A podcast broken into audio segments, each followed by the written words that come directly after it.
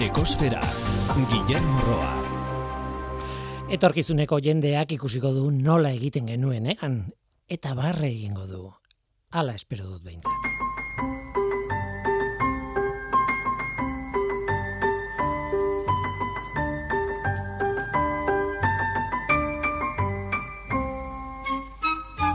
Kaixo denoi, ongitorri ekosferara.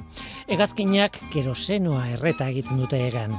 E, beti galdetu dugu nola den posible Boeing zazpi lauz batek, e, zazpi lauz zazpi batek, barkatu, edo Airbus A irureunda hogei batek, metalezko erraldoi pisutxu batek alegia, egan egitea nola da posible. Eta erantzuna da sekulako bultzada ematen diotela motorrek.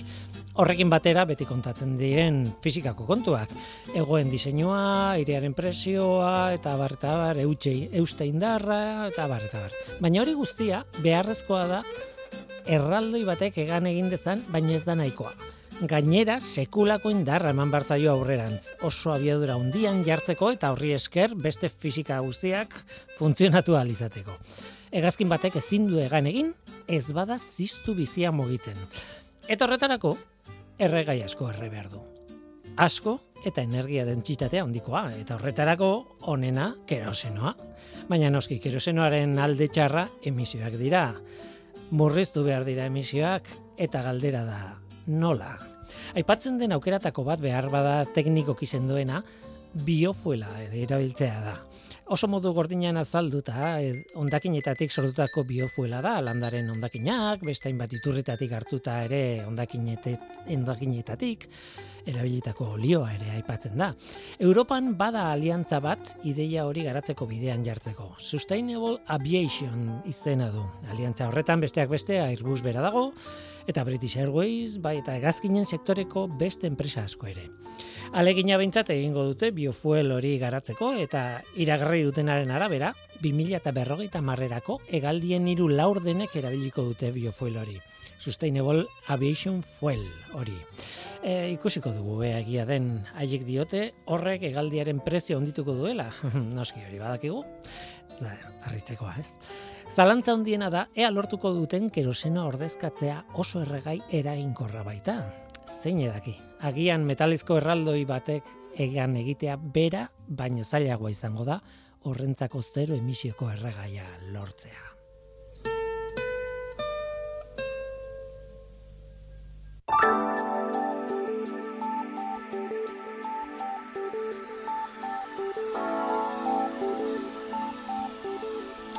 Atmosferako CO2 kontzentrazioari buruzko datuak ekarri behar ditugu orain. Larun bateko datua da, apiren amabostekoa, larun da hogeita lau, koma hogeita mar ppm. Mauna loa sumendiaren behatokien neurtua, beti bezala. Oso zenbaki altua da. Iazko apirilearen amaiseiko datua eman dute konparatzeko, eta da, larun da hogeita bat, koma berroita bost ppm. Aurtengoa, ia iru ppm gainetik dago asko da. Iazko datu hori gainera oso altua zen, berez, larun da hogeiko muga psikologikotik gorakoa, eta urtengoa gainera are altuagoa da, oso altua. Zeo biren kontzentrazioak jarraitzen du igotzen urtez urte eta azkar. Hori ez da berriona, gogoratzen ez da. Zeo birekin kezkarik ez izateko balioa berreunda laurogei ppmkoa izan beharko luketa ez lareunda hogei ingurukoa. Gaur eguzkiaren energia izango da gure gain nausia. Eguzki panel moduko bat egin dute bi gazteren lan batean, bi gaztek egin dute. Ane Garzia eta Leire Kuia. Eluiarrek urtero antolatzen duen zientzia azokan aurkeztu zuten haien ideia eta gerora Milanen izan dira beste azoka batean, Italian ospatzen den beste azoka batean.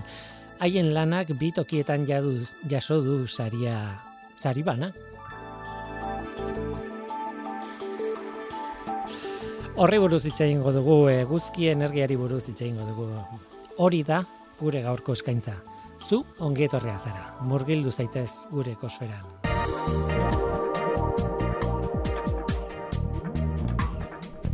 Ekosfera, Euskadi Gratian.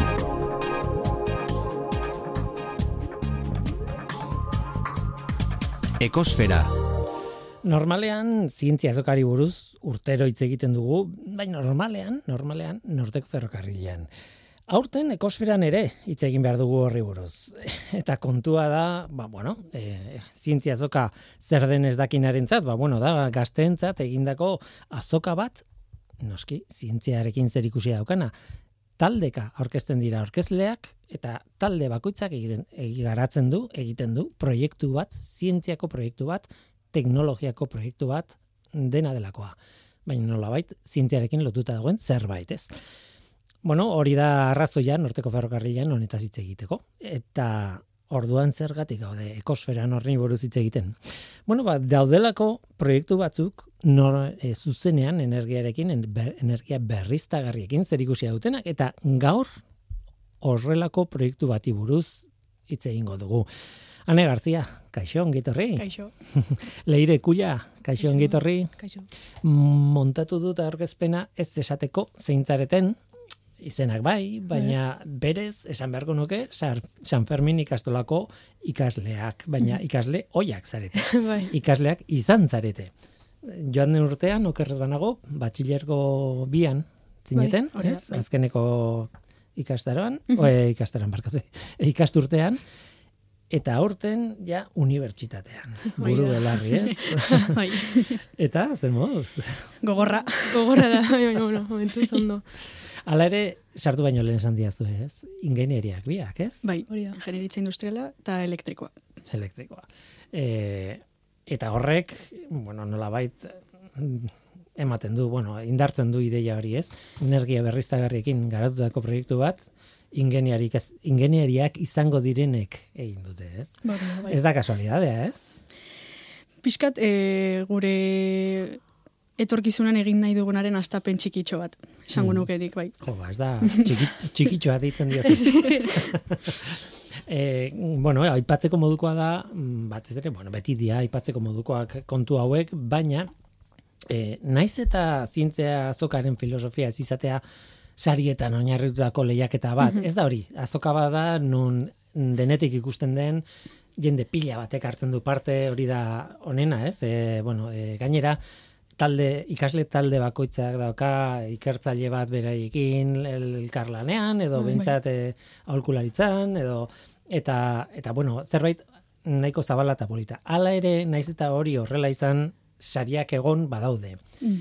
Eta sariak izaten dira gainera, e, askotan, e, beste feria batzuetan, beste azoka batzuetan Mhm. parte ahal izatea. Eta zuek irabazi zenuten, hain zuzen ere hori. E, jende pila batek, irabazi zituen e, sariak, horrelako sariak, daukat hemen zerrenda, eta ez dut osorik aipatuko, ze izugarri luzea da, baina zuek nolabait bait, batxigerrokoko lehen saria edo sari garrantzitsuena irabazi zenuten, eta Italiara joan zer. bai.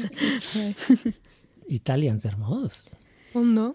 Bai. Bai, esperientzia bonita, bai. Milanen, Bai da, izaitzarete. bai. Nola ditzen da Milango azoka? E, irakurri dut, Eh, baina... Giovanni... Bai. Giovanni L. Zientze, holako Bai. zerbait, bai. Mhm. Giovanni eh, ez da izena, baizik eta gaztea, edo holako Hori da, zerbait, Bai, ez? bai. bai. Bari izena, bai. Mhm. Haundia. Bueno, Ez lekua ez beste. nuke esango ez. Bazegoen jende pila bat, bai, baina lekua... Lekua txikia. Bai, Bai. Eta zuek bezalako kanpoko kanpotik etorritako jendea bazegoen. bai, bai ginen internazional batzuk. Gehiengoak italiarrak ziren, baina, bueno. Mhm. Gauza zen, bi aldi berean bi lehiaketa ezberdin zeudela, han egiten ari zuten e, italiarrek guk Bilbon egin genunaren berdina, Mhm. baina beraiek e, italiar, italiar kon, vamos, e, feria egiten ari zuten azoka, eta guk ari genuen internazionala egiten nazioartekoa, beste herrialdetako beste batzukin bai. Mhm. Eta ez moduz esperientzia. Milanen lehenengo aldia. Bai, Bai. Ni ez naiz egon Milanen. Eta, Polita, oso polita. bai, bai, Bai, polita. aukera izan duzu bertan egoteko eta pixkat ikusteko turismo pixkat. Bai, no? izan genuen lehenengo eguna izan zen osoa guztia eraikinean hor sartuta, ez ziguten utzi ateratzen, baina gero ja bigarrenean ja utzi ziguten pixka bat, pit turismo pixka bat egitea, eta Bai. bai, Ta oso nire, polita. nire aitarekin joan ginen, eta berak badoka lengusina batan, eta erakutsi zigun hiri guztia. Karo, asko zere politagoa da, Bai, bai. txoko bereziak erakusten dizkizutenea, bai. Aurtengo partarlientzat esango dut zientzia azokan, ba ez dagoela beti gidari bat eh, Claro. zuen zain, ez? Baina aukera izugarria da. eh, Hori oso, eta gainera, bueno, ez dakit, e, nola baloratzen zu, hemen egiten diren zientzia proiektuak eta han egiten direnak eta badago alderik, edo pixka bat e, Nik nabaritu nuen nivel handiagoa zegoela. Bai, handiagoa. Han? bai, Mhm. ez dakit. Gutxienez internazionalen artean, bai. Ah, bueno, bai, bai. Beste herrialdetakoek egin zituzten proiektu. Batez ere egiten e, kimikarekin erlazionatuak daudenak edo da. biologiarekin egiten dituzunean, badira proiektuak oso luzeak direnak, badira e, hipotesiak, bai, bueno, bai, eta zien- ikertu behar dituzuna, eta hainbat esperimentu egin behar dituzuna, eta orduan bai badirudi dela Bai, lanpetuagoak sen- daudela. sendoa, hori, bai. Mhm. Hemengoa bezalagoa da, bueno, hemen urte, oso, urte osoko lana da, egia esan behar da, e, ikusten ez den lan hori, ez?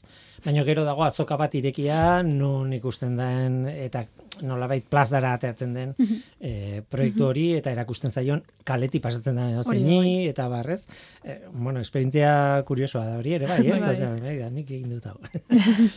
e, Italiakoa ere irekia zen e, publikoarentzat. Irekia zen, baina az, azkenian Bilbon kale erdian zaude, eta edon horre hurbildu daiteke zure proiektua ikustera. Baina han Italian bageunden eraikin batean sartuta, eta pixkat zailagoa da jendea gerturatzea ikusteko ze egin duzun eta galdetzeko. Eta orduan, pues, gehiengoak ziren famili, italiar familiarrak hurbiltzen zirenak, Claro. eta pues, norbait kuriositatea zeukan pues, galdetuko zizun inglesez, baina pixkat Claro. zailtu zen hori bai.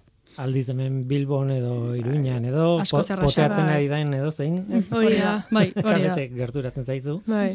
Eta ga- gauza kuriosoak eh, ikusleen artean edo...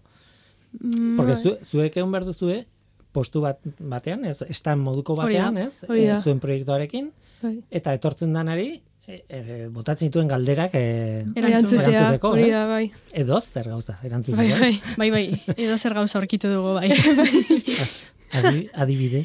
ba, gure proiektuak badauka e, metal materiala bat, eta egon zen gizon bat galdetu zidana, ea materialaren kontua, metalaren kontua, kontutan hartu izan genuen. Eta nik esan niona, ba, zen gure proiektua dela oso simplea, eta Hmm. pues, azkenian simplea egia e, saiatu ginela e, hori eramaten azken momenturaino. Baina ez zentzutan, e, me, a ber, metala... A ber, eske berriz Metal, metala proposena, ea Ah, e, aukeratu genuen. Eta nik esan niona zen, pues, e, gertukoen, gertukoen hartu genula, bai. Mhm. E, aurrera egin baino lehen utzia zue kontatzen, ba horixe, ah, hemen dago, e, Giovanni le Scienze, eh? Bai, bai, egia da, Italian, e, Milanen baino, beste, beste talde batek irabazi zuen bigarren saria Mostra Nacional de Ciencia Portuguesa, e, Portugalera joan ziren, esporretxerka ere Katalunian egiten den e, e, zehara hortara beste talde bat joan zen, Granadako zientziazokara, Zientzia en la calle, Coruñakoa, e, Galizian, bueno, Cambre Open Science Galizian ere bai, Galizientzia ospetsuan, izen horiek ezagunak egiten zaizkit. Horre- Horregatik esaten dut ospetsu direla, Bai, bai. baina behar bada ez dira inbeste. Hori, zientzia en acción, ez dakiz zer, badaude, eh, hainbat eh, Bizkaia talent, osea, eh, bertako azoakak ere daude sarien artean, eta bar, sari pila badaude, bueno, besteak beste ho- ho- hori delako, ez, eh, iri, intentzia ez da berez sari bat irabaztea. Baina, Hori da, bai. baina zuek Italian sari bat ere eskuratu zen, no? Ez? Bai. Eta ez bakarrik hemen. Bai, zilarrezko domina, bai. Mhm. Hartu genuen, bai. Espero zenuten. Ez, Bat ere. Gainera, leirek esan duen bidetik, ez? De, Claro. han maila baldin bada saltua. Hori, gu biak geunden lasai, hor, eh, azken... Gu joan ginen parte hartzera, sin más. es que no biak eserita, eta batean ikusi genuen e, horra pantalla handian gure argazkia eta gure izena, ane garzian leirekuia. Eta alako sustoa hartu niola besoa, eta esan ez da posible, esaten ari dute. Bai. Bai, ematen du. eh, Galdu dute, ez dakiz zer, ez? Telefon, telefonoa, ez? Ba, ez, ez, saria zen. E, tira, galdetu behar dizuet, e, oso gainetik pasatu gara, baino galdetu behar dizuet orain. Zein den zuren proiektuak badakit, e, eguzki panel bat egin duzuela, nolabait? Mm, bai. Horrekin ez dakit esaten dudan, e, esan behar den guztia. Pixkat kontatu duzu. E, Bai, egin duguna eguzki panel bat da, baina jendeak ez duen ez imaginatuko e, argazkirik ikusi gabe, e, gure eguzki panela bada mm, berogailu sistema batean oinarritutakoa, guk e, saiatu garena da e, diseinu simpleena osatzen eta zerbait oso eskuragarria dena beste pertsonentzat egiten. Batez ere, e, bos, gure panela oso ekonomikoa da, e, bos, zakit, hogeita marra euro baino gutxiago Bai. kostatu zitzaigun egitea, eta bos, montaiak e, hiru eguneko iraupena izan zuen, Mhm. bos, oro, Baina irugun... hiru egun, sei ordu, Bi, bai, bi ordu egun bakoitza. Osa, sei ordu e, montaia osatzeak, eta etzena enbesterako. E, aurrela pixkata zalduta, izango litzateke airearen beroketa lortzea gure etxeetako berogailu sistema osatzeko. Beraz, eguzki panelak jasotako energiarekin eh, beroketa Irradiazioarekin airea berotzea. Bai, uh Eta lortzen dugu konbekzio naturala bat gure panelaren barruan, Orduan, e, egingo genukena da, berotutako aire, e, aire bero hori gure etxetan sartu, eta e, denbora guztian olako zirkulazio batean egotea. uh Mhm. eh, nik buruan daukadan bueno, ez dakit. Ez dakit nola planteatu hau ez, baina egia da eh, eguzki paneletan eh, fotovoltaikoa pentsatzen dut. Ez, ez da Bai. ez da termikoa, ez da eguzkiak Hori. berotzen dula zerbait eta horrek mugitzen dut horri. Ez, ez da hori. Da zuzenean, zuzenean, ba, eh, eguzkiaren argiak Hori da irradiazioa bai. Bai, e, piz, martxan jartzen du nolabait elektrizitatea sortzen duen sistema bat, nolabait, ez? Bai. Geruzen bitartez eta mate, zain, Bai, zenbat material eta orain galduko dizuet e, e, gizonari ura galdetu dizun bezala. E, baina e, hori da, azkenean fotovoltaikoa da eta fotovoltaikoetan nire esperientzia eta ez da onena eta behar bada oker nabil, baina erosten baldin baduzu etxean zure kabuz erabiltzeko panel txiki bat eramangarria nolabait, ez? E, horrek behar du nahita nahi ez, eguzkiak zuzenean jotzea, bestela ez du kargatzen. Aldiz, ba, etxeetako telatuetan e, instalatzen direnak ez dira horrelakoak, e, funtzionatu dezaketen naiz eta zuze, bueno, lainotuta egon eta zuzenean eguzkiak ez jo, ez? Zuen kasuan mm, problema horrekin e, egiten zen topo, Gauza da gure panela eguzkirik ez badu ez duela funtzionatzen oso argi dago, baino zuzenean. hori da. Orduan gure ideia da erabiltzea panela osagarri bezala gure Mhm. bero gailu sistemetan. Orduan neguan ez dago eguzkirik, baino e, bueno, eguzkirik badago. Baina, bueno. Claro. A ber, bai. Toki- errendimendua. Baina errendimendua ez da berdina. Orduan, udan da, errendimendu handiena izango duen denboraldia, ez gara horren profesionalak oraindik, baino bero hori gordetzea eta Mhm. mantentzea negurako izango litzateke ideia, baina oraindik. Bai, bai. E, ez nuke esango profesionala izatearen problema dela, ez? E, hori A ber, ideia dago. sekulako, sekulako arazoa da gaur Bai, bai. egun Bai, e, bai. teknologian esan hor lortzen duzun energia e, nola biltegiratu, nola gorde, nola da. metatu, e, ez du inorrek Bai. benetan konpondu, ez? Ez, oraindik Era ez. bat, esan Ez, dut, ez, ez? ez. Hori da gure erronka bienetako bat, bai. Bai, hori da munduaren Bai. erronkaetako handi bat, ez? Bai. E, guzki panelen kontuan, ez? Bai. Eta e, materialei dagokienez, e, galdetu beharko dut. Bai, bai. A ber, e, guk egin genuna zen nire familian tenisa da e, kirol gustokoena eta guk baditugu metalezko pilotak gordetzeko bote hauek, Mhm. metalezkoak direnak, pila bat, pila bat. Eta ez, e, pues, ikusi genitu nire aitatanik, eta esaten zer egingo dugu honekin, hau bota baita ere, pues, ez iruditzen, eta azkenean pues, panelaren ideia honekin, eta hola, esan genuen, bueno, ba, hartuko ditugu bote hauek, eta erabili dezakegu metal, e, metala berot, ge, badenez material bat beroa gehien e, xurgatzen duena, ba, erabiliko ditugu, margotuiko ditugu beltzez, eta erabiliko ditugu panelaren zat. Eta Vale. modu honetan, bai, lortu genuen materiala bat, beroa gehiago xurgatuko duena. Horretarako hartu genitun. bai. Beraz, energia termikoa ere era, jasotzen Bai. bai. zarete nola, Bai, bai, bai. Vale, vale, vale. Ordan ez da fotovoltaikoa, baizik eta Ez, ez, Bai. bai, airearen beroketa da, soilik, bai. ni nahastu naiz hasieran termikoa esaten denean daukadalako buruan, claro, Bai, instalazio industrial tipikoa, baina claro, bai. zuena ez da. Ez, ez, ez, ez. da. Bai, horregatik eh, azaldu nahi nuen e, berogailu sistemarekin erlazionatua dagoela, Claro. ez garelako elektrizitatekin bat ere sartzen. Gu. Bat, ba, ba, soilik da airearen beroketa, bai. Mhm. Zer moz da holkularitzarekin? Ik ze ikerketa, ze Ez ikertzaileekin genuen izan- egiten? Ez. bueno, egon zen ikerlari bat egin zuela gure proiektuaren balorazio bat, Mm, baino proiektua egiten egin genuen gu bakarrik. Mhm. Bueno, bere Bai. Nire aita bada ingeniero industriala baita ere, eta, bueno, egon zen pixkat e, proiektuan zehar gidatzen, berak eman zigun aurreko ideia, eta ba, erramintak nola erabili, e, pues, hau, hau izango litzatekela nola moztu, eta hola, pues, pixkat e, gomendio hainbat ematen proiektuaren zehar, baina horrela profesionalki ez dugu izan inor. Mhm. Mhm. Eta zaila. Ez nuke esango ere zaila izan Azkenean denik. proiektuaren grazia da, erraz, osea, montatzeko erraza dela da. Ba, mm, edo zeinek egin dezakela. Claro, eta materialak dira mm, Eskuragarriak. Oso eskuragarriak daudenak, ez? Bai, Uh e, behar bada, e, ma, materialengatik galdetu zizunak, e, arrazoia zuen zentzu batean, Bai. gero hortik aurrera, bueno, egin dugu sistema hau, eta saritu dizute, eta la, hemendik aurrerako hobekuntza izan daiteke, hortik Bai, etor bai, daiteke, hori da, bai. behar Bai. bada, ez? Bai, teknizismo horiek igual urrengorako pues, eh, hartu beharko genituzke kontuan igual metal bat pues, bero gehiago surgatzen duena, pil, teniseko pileta gordetzen duena, errendimendu hobeto nahi baduzu, noski Bai. baino, ezakik, da ekologikoa dela, eta Mhm. berrera bilitu lago, el materialak. eskuragarria dela. Eskuri, eskuragarri dago eta denentzat eh, pues, edo nork montatu dezakela bere. Erabiltzen ari zarete.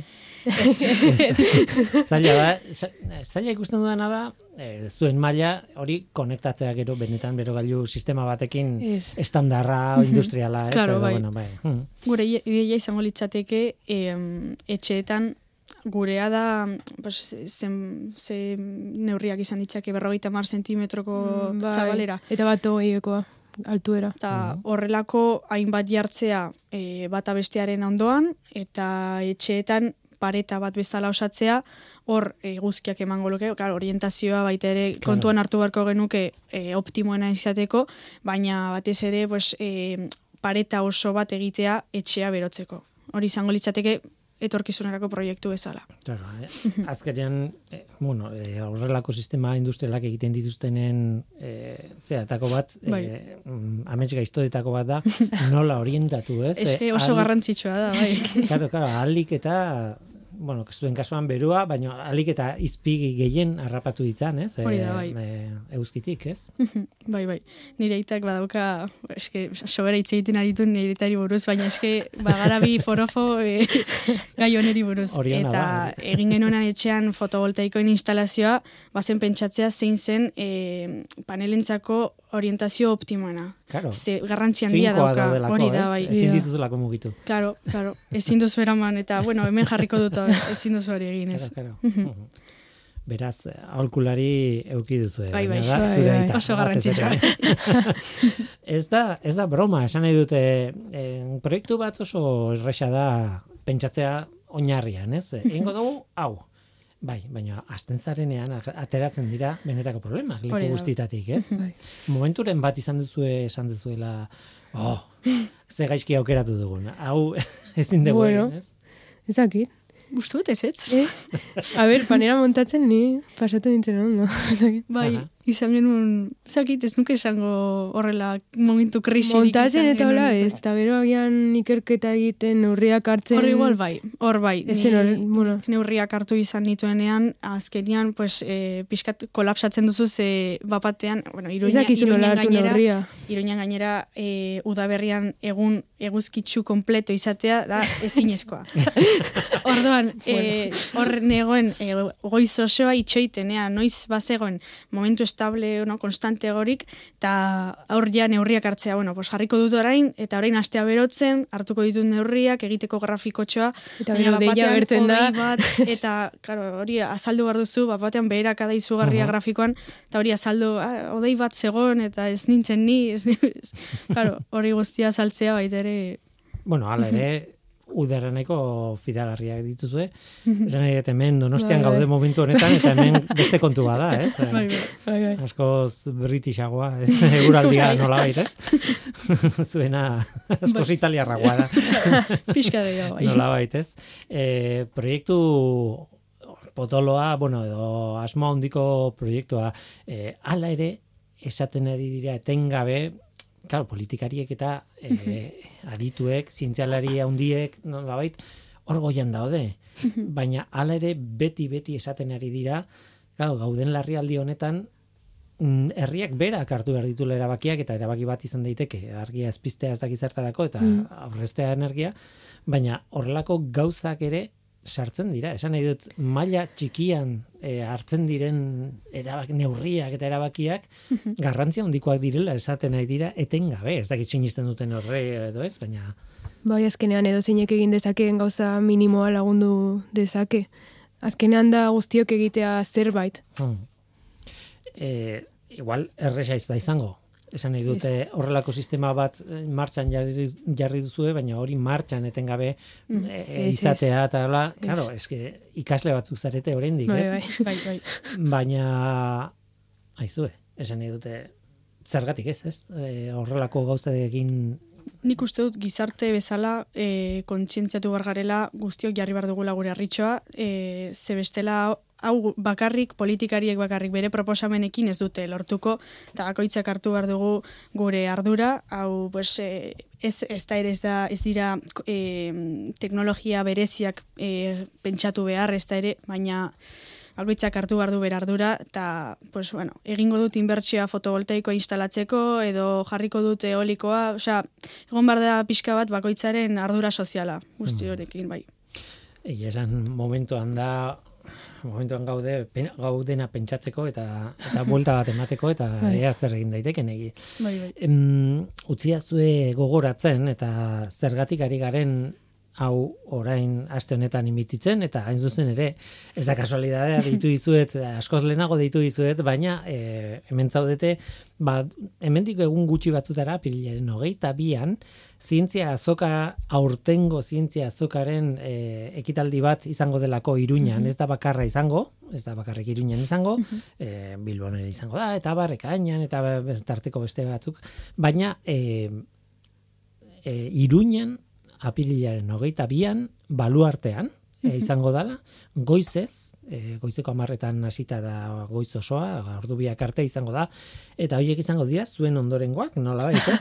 e, lehen aipatzen zenuen, e, ane, e, bueno, e, Milanen zinetela barruan egindako indoor, nola Bai.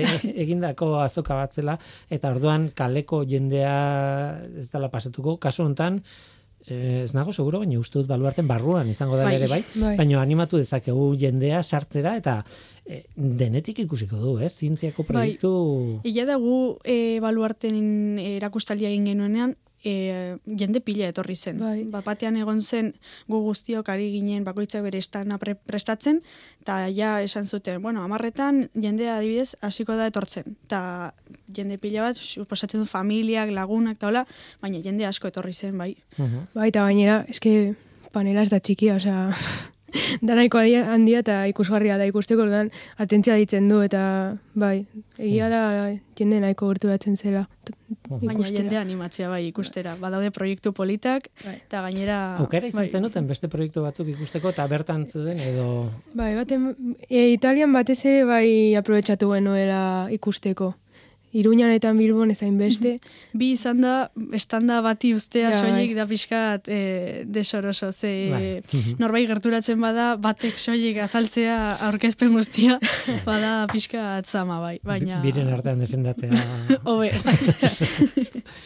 Bai, baina bueno, eh egia esan eh nik gauza harrigarriak ikusi ditut. Ez naiz guztietan egon, esan behar dut. Eh ez naiz zientziazoka guztietan egon, baina esan behar dut pixkat denetik ikusi dudala, zuen aldetik eta horregatik gaude kosferan. E, eguzki panel baten kontua da eta proiektua da eta garapena da eta bar, baina ikusi izan ditut mm, ez dakit, giza odolarekin zer ikusi dituzten proiektuak eta ez dakit zer, osea, e, baita ere ingurumenaren aldetik ere, ba ez dakit, ibaien e, poluzioarekin zer ikusi zuten, osea, orain burura ez zaizkit etortzen, baina e, ore, esan nahi dut gaiak oso oso zabala dira, denetik Bai, ikusten bai, da, bai, ez? bai, Eta bai.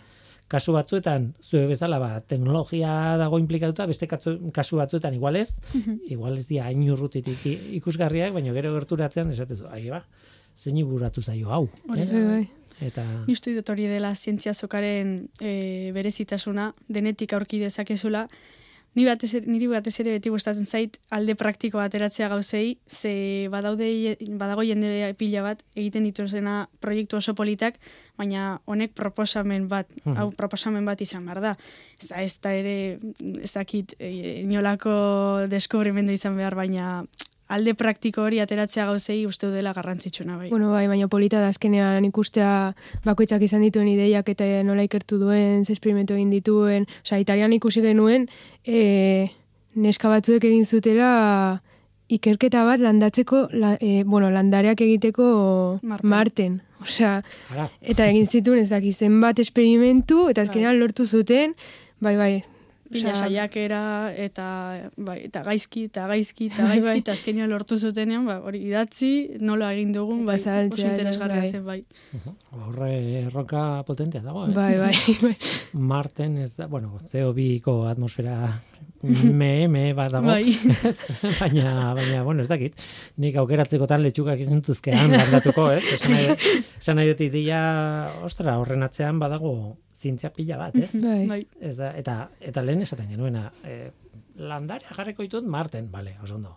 Baina, ostra, gero horrekin aurrera egin behar duzu nola bait, ez? Hori da. nahi dut, e, e, alde praktikoak ate, alde praktikoan ateatzen Bai. da dena, ez? Eta realagoa da, osea, azkenean.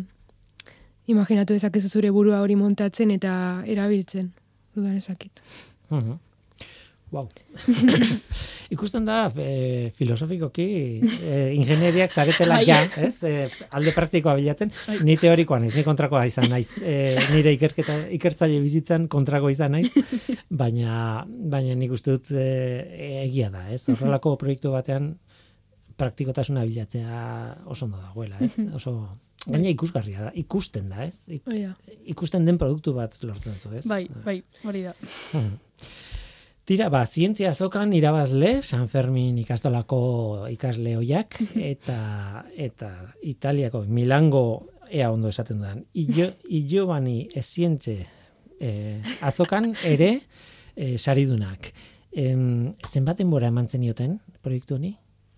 Zenbat Ba, ez denbora? hainbeste, osea, eske ikusten duzu eta badirudi egon garela hor, hilabete bat hilabete, baina baina eske izan zen asteko kontu bat, osea, aste bateko. aste batean Bai. montatua genaukan bai Bai. Orduan, bi hilabete ematen badiozu, eh? Pentsatzen, auskalo, Claro, eh? asko perfekziona genezake bai ulertzen dut ere bai, eh, esan egin behar da. Eta zientziazokak eskatzen duen lan hori, bueno, irakaslei es- eskatzen die lana, eh, zuekin antolatzeko eta zuek martxan jartzeko nola bait, zuek ere eh, dituzuek mm, klase guztiak eta ikasi beharreko guztiak eta gainera hau eta esan nahi dut eh, neurri batean exigentea dela horrelako Bai. proiektu bat. Bueno, gure irakasleak Bai, nahiko lagun zigun, hau lehenengo batxillerren egiten da eta bada, guk ba geneukan e, zientzia aplikatuak ikasgaia baina guk e, bigarren batxillergoan aurkeztu genuen eta etzegoen ja ikasgai hori. Ordun egon zen ira, e, zientzia aplikatuak eman zigun irakasle berdin hori gure proiektua gidatu eta lagundu ziguna. Bai, eta animatu gintuena presentatzera. bai aurkeztera ona Izenik ez gen- eman daiteke, esan bai, nahi dute. oian arrazkin bai Oian- esan nahi dute. Muxu, bueno, Merezi du, merezi du, bai. Bai, bai, bai, hori, hori da, ez? Ez Zuen Bai, bai, atzean, bai. azkenean eh, horrelako talde baten atzean dago jendea, ba, zure aita bezala, ba, Bai, bai. oian arrazkin. bai eta, oianak badauka meritu handia gure proiektuan Bai, eta pila lagundu zigun, bai. Bideoa egiten, txostena bukatzen. Azkenean, ba, txo- txosten zientifikoak bete behar dituzu modu oso espezifiko Bai. batean eta bibliografia nola egin baita ere da historio handia. Orduan, hor bai, bai izan genuela bere implikazio handia bai. Mhm. Eta enteratu zenean, eh, Italian ere, saria jaso zen dutela. Ez zuen espero ez da. Ez, ez. Mhm. Eta oso arro bai. ba, bera ere zoriondu beharko dugu. Bai, bai. Bai. Dakit zoriondu dizuet, baina zorionak. Eskerrik asko, Bai, bai, eskerrik asko, bai. Italiako, ez bakarrik Italiako osaria, hemengo osaria, ez lanaren gatik batez ere nik uste dut eh, azpimarratu behar da hori, ez? E, e, bueno, eluiarrek antolatzen ditu zientziazok hauek eta eluiarreko langileek Daniel Sola Barrietak, Joseba Aldasorok, e, Aitzi Berlasak, beraiek beti esaten dute, saria ez da importantea, saria da, bueno, ondo dago, eh? Argi dago ondo dagoela, ez? Baina, baina esan nahi dute horren gainetik dagoela e, proiektua landu, proiektua parte hartu, e, ikertzailea ezagutu, e, ez dakit, eta orain gehitu dezakegu ere irakaslearen parte hartzea, Bai. beraiek ere Bai. askotan azpimarratu dute, ez? Bai, bai. Azkenean dela lan oso zabal bat, jo, ba, frutua ematen duena, ez? Frutua batzuetan da eguzki panel bat, eta beste batzuetan igual funtzionatzen ez duen zerbait. Hori da. Baina hala ere, Horrekin bizi barra. horrek, bai. bil, ja, baina horrek balioa dauka, esan ete, nik egin banu, gauza praktiko bat, ez dakit, ez dakit nola joango gineketeken. Tira, ba, horaxe, eh, ez dakit zerbait gelditu zaigun kontatzeko, mm, hemendik aurrera, claro, zuen burua graduan, ez? Bai. Eta Bai. aurrera egin, zer, zer mod lehenengo maila? Gogorra. Dut horrekin laburtzen dugula bai, lehenengo urtea, bai. bueno, baina momentuz, pozik gaude. Gust, nik uste dut gustatzen bai. zaigunez, ba, orduan geldituko garela, bai. Bai, baina bueno, gogorra, ez dukentzen gogorra dela. Azpimarratuko dugu. eh? bai, bai. Gogorra dela. Eta ber- berriz ere oian arrazkiren laguntza beharko zu igual. Bueno, Behar iarra bada. zen biologiakoa, baina bai.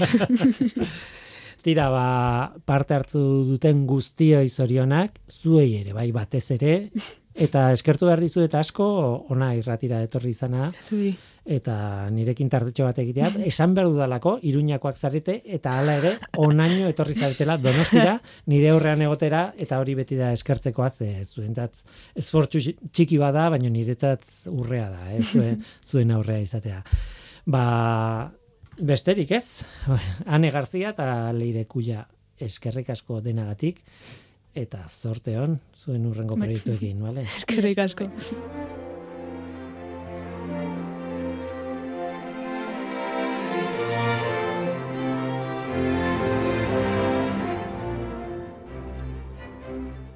Labur esan da. Eguzki panelak berotzen direnean eraginkortasuna jaisten dute. Alegia, eguzkitan jarri beharreko teknologia horri eguzkiak egiten dio kalte, paradoxa bada. Horren arrazoia sistemaren fisikan dago, oso azkar kontatuta, eguzki panelek bi material erabiltzen dituzte elkarren ondoan jarrita elektrizitatea sortzeko. Eta elektrizitatea sortzen da bien arteko mugan eta mugaren inguruko zonan. Beroarekin, material horietako atomoen elektroiak nolabait nukleora gerturatzen dire eta zona aktiboa txikiago egiten da. Konprimatu egiten da zona aktiboa. Eta elektrizitatea sortzeko gaitasuna jaitxe egiten da. Horregatik paradoxa, beroak eguzki panel baten erainkortasuna murriztu egiten du. Eguzkitan jarri beharreko teknologia batek okerrago funtzionatzen du eguzkiak joz gero. Hori arazo bat da.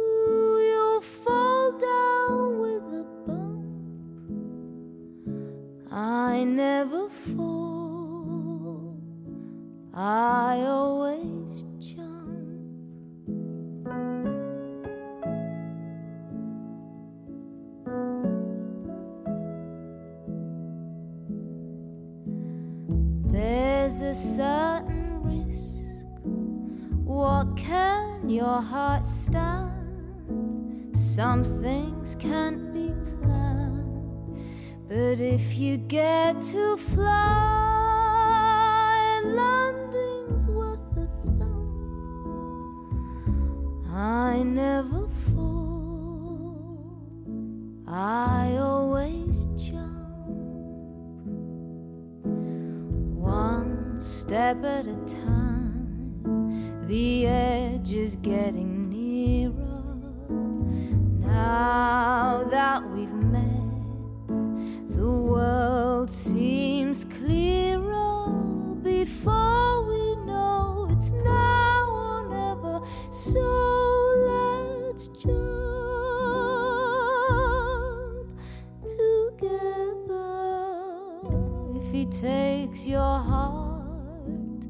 takes you up too high, and you don't question why. But if he lies to you, you'll crash down with a thump. I never fall. I always jump. I never fall. I always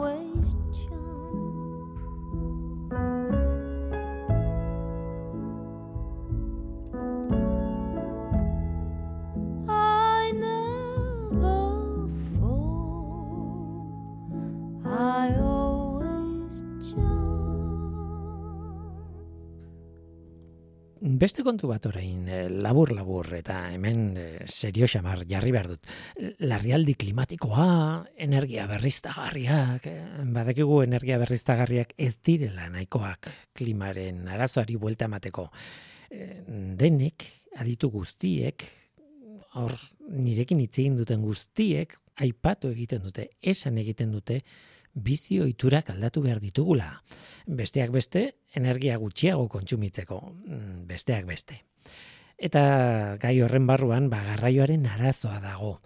Erregaiak eta abarrez, bueno, emisioak eta nahi duzuen guztia, garraioa. Alde horretatik garraio publikoaren aldeko alegina egin beharko genuke noski denak ados. Orain, hitzak hitzak dira, hitzak oso ondo daude, baina hitzak ez dira nahikoak. Nola eramaten da hori egunerokora, ez?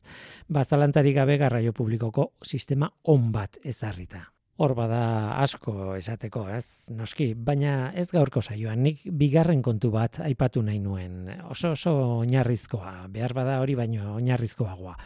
Dugun garraio publikoko sistema izan da ere, aldatu beharko genuken zerbait. Garraio publikoaren erabilera erraztu egin behar zaio jendeari. Erraztu. Eta hori azpimarratu behar dut. Erraztu. E, utziko diazue kontatzen azken esperientzia bat. Autobus bateko geltokian zain nengoen duela ez asko, duela egun batzuk. Bertan informazioa bai, bazegoen, baina zaila zen irakurtzeko. Eta aldakorra zen gainera, hiru minutuko itxaronaldia eskatzen zidan autobus bat hartzeko, eta handik bi minutura amalau minutu eskatzen zizkidan, ordan zer, etorriko da, ez da etorriko, lurralde buseko aplikazioan sartu eta kontsulta egin nuen, eta, bueno, gauza bera, azkenean minutuen dantza hori, ez? Azkenean, itxain autobusa etorri arte, jakin gabe noiz gertatuko den, eta ea, zer egingo dugu. Daukagun teknologiarekin hala izan behar du benetan, gaur egun, erraztu erabilera, mesedez, eh, trabak jarri beharrean erraztu. Handik ordu batzuetara gainera normalean erabiltzen ez dudan geltoki batean nengoen, e, baina jendea, bueno, telefono ikor bat ez duena edo ez dena trebea erabiltzen, ez du erabiliko, haiei ere erraztu behartzaile kontua, ez? Informazio fidagarria, argia eta irakur terraza eman bartzaio. Ni ere ez naiz hacker bat nola baitez. Nola nahi ere aplikazioan begiratu nuen eta ikusi nuen geltokia etzegoela mapako beharrezko tokian markatuta. Aldiz, benetako bi geltokiren arteko zonan zegoen. Ba, nunbait aldatuko zuten geltoki zarra, ala beharko zuen, ez dut zalantzan jartzen eta ondo dago. Baina aplikazioan ez zegoen eguneratuta hori, ez zegoen egoera berriaren berria azaltzen aplikazioa bera eguneratzen saiatu nintzen, behar bada ni naiz, edo nire telefonoa, edo ez naizela arduratu, edo ez dakit, baina ez nuen eguneratzuko aukerarik ikusi. Ez dakit bertxio berria ba omen dagoen ala ez, eta gauza bera, mesedez, erraztu hori. Azkenean, bi geltokitako bat aukeratu genuen eta bertara joan ginen. Zer esanik ez, gauza hauek gertatzen dira okerreko aukera egin genuen. Autobusa etzen bertan geratu, noski keinuka komunikatu ginen gidariarekin, pasatzen ari zen autobusaren gidariarekin, eta, bueno, alperrik. Beste geltokian behar du, beraz, bertara joan, edo, edo ez hartu autobusa. Beste geltokira joan ginen, eta bestean, ba, informazio idatzia goitik bera miatu genuen azken izkia ere irakurri genuen eta anetzegoen arrastorik. Ez zuen inon jartzen fisikoki bertan, gure autobus linea bertan geratzen zenik. Mesedez, erraztu erabilera mesedez. Urrengo autobusa hartu genuen noski, handik ordu erdira. euririk ez zuen egiten eskerrak. Eta gidariari eskertu behar diot, benetan oso jator hartu zituelako gure kexuak. Eh? Oso gizon jatorra zen, benetan ironiarik ez dago hemen, benetan jatorra eta eskertzen diot pila bat. Eh, Gure historia kontatu genion azkar azkar, hogei segundo baino gutxiagotan, eta bukaeran esan genion geltoki honetan ez du jartzen linea hau hemen gelditzen denik. Eta agindu zigun arduradunei aipatuko ziela. Mm, vale. Eskerrik asko eta benetan jadorra eh, gidaria. Tira, anekdota bat da, eh, badakit. Anekdota pertsonala nahi baduzue. Aserretu nintzen, baina azken gidariarekin, ba, bueno, lasaitu egin nintzen, ez? Baina gogo eta egin nuen. Klima aldaketa, klima larrialdia, energia kontsumoa jaitsi, hitz potoloak dira, ez? Baina zertaz ari gara benetan. Ba, behar bada ohiturak eta bizimodu aldatu behar ditugula, ja, azkar eta ondo. Besteak beste, erabili behar dugu garraio publikoa. Zenbatetan entzuten dugun hori eta egia da. Egia da hori. Baina zuek arduradunok egin zuen lana guk hori egin ahal izateko.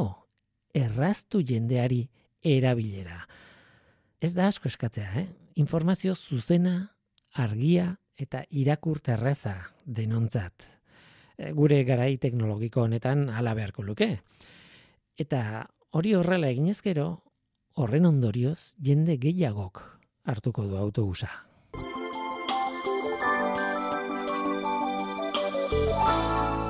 Arantxa txintxurreta. Zu eta ni noizbait, zelula bat izan ginen gure amen sabelean. Esan nahi dut, zelula bat abia puntua izan zela eta gaur egun, gorputzean, ehunka bilioi zelula dauzkagula, baizuk eta bainik. Zelula bakar batetik bilioiak izatera pasatzeko, zelulek maiz eta asko ugaldu behar izan dute. Kontuan izan zelula batetik bi besterik ez direla sortzen.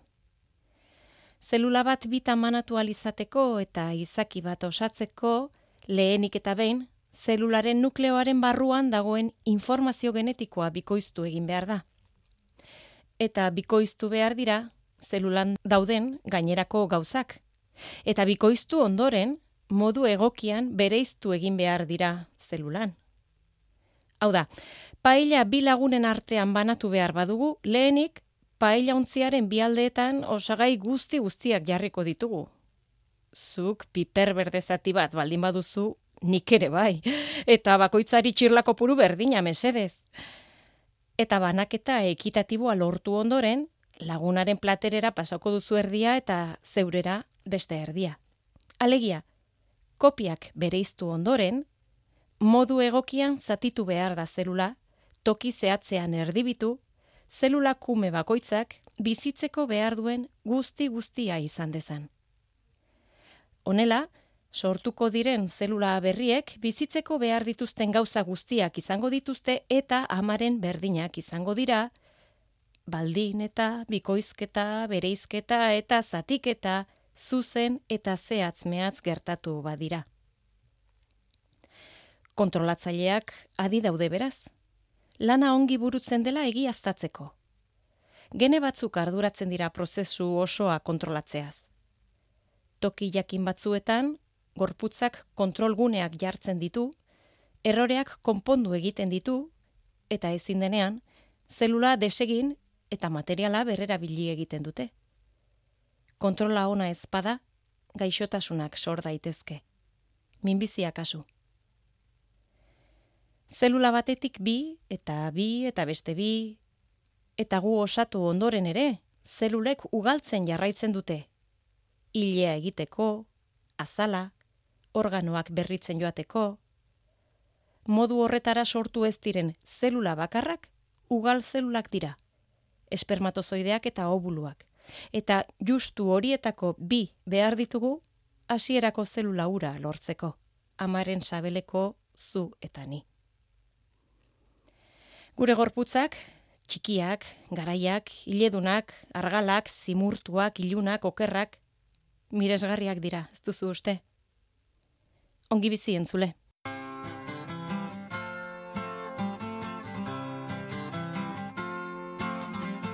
Eta gu bagoaz, Mikel Olazabal teknikan eta ni Guillermo Roa mikroan. Datorren astera arte ondo izan. ¿Dónde estabas entonces cuando tanto te necesité? Nadie es mejor que nadie, pero tú creíste vencer. Si lloré ante tu puerta, de nada sirvió.